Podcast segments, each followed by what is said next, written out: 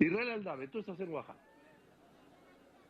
Sí, así es, Joaquín. ¿Qué tal? Gracias. Eh, muy buenas tardes. Te saludo desde San Pedro Tapanatepec, aquí en el estado de Oaxaca, que se ha convertido, Joaquín, en el epicentro de la migración en el sur de nuestro país. Observamos en las imágenes de nuestro compañero Oscar Jiménez, pues cómo son recibidos, eh, Joaquín, los migrantes aquí justamente en este punto del sur de nuestro país. Están durmiendo, así como lo observamos, eh, Joaquín, una vez que cruzan estos automóviles, como lo observamos, Joaquín, justamente pues en estas tiendas improvisadas con plásticos, eh, piedras, eh, justamente para tratar de pasar el día, amortiguar de cierta manera, Joaquín, el intenso calor, el fuerte sol que se deja sentir en estos momentos. Son cerca de 13 mil, Joaquín, 13 mil los migrantes que se encuentran aquí justamente en este municipio del estado de Oaxaca, venezolanos principalmente, pero también, Joaquín, hay gente de Costa de Marfil, africanos de China, y todos ellos, Joaquín, tienen una denuncia. Le afirman que les están cobrando cerca de 400 dólares si son venezolanos,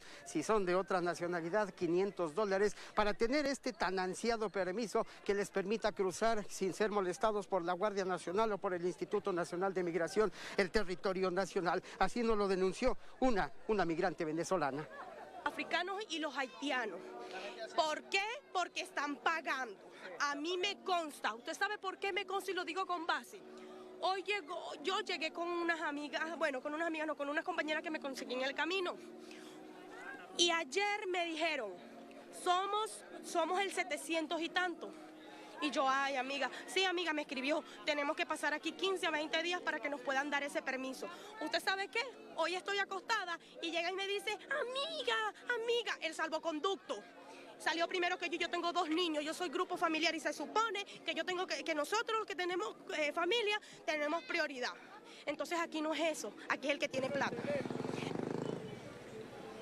Pues esto es, Joaquín, lo que ocurre aquí en San Pedro Tapanatepec, aquí en la entrada de este albergue. Podemos ver esta larga fila, Joaquín, en donde son revisados todos los migrantes que quieran pasar la noche aquí, si es que se le puede llamar pasar la noche en las condiciones que ellas lo hacen, Joaquín.